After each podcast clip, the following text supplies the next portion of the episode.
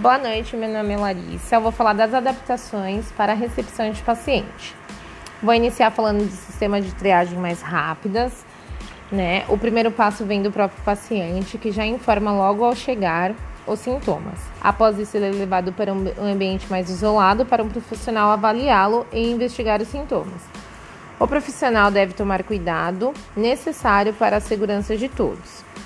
Esse ambiente deve ser bem arejado, com bastante ventilação, como por exemplo as tendas, as tendas que foram montadas do lado externo dos hospitais e postos de saúde. É, identificar o sistema respiratório imediatamente. Por mais que os sintomas sejam leves, é necessário investigar e acompanhar. Preferência de atendimento para idoso acima de 60 anos, pessoas com comorbidade, gestantes e púrpuras. Esses pacientes são priorizados no atendimento por apresentar mais chances de complicações.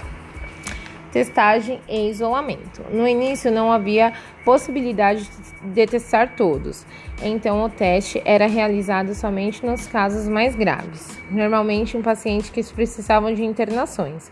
Aos demais pacientes era recomendado o isolamento domiciliar e acompanhamento. Se houvesse sintomas mais graves, voltar para o atendimento hospitalar.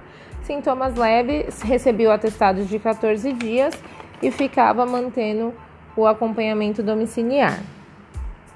E é isso. Então, essa adaptação veio de encontro com os princípios da bioética, da beneficência e não da ma ma maleficência, pois é a área de saúde que sempre irá priorizar e cuidar e atender e acolher para trazer o bem.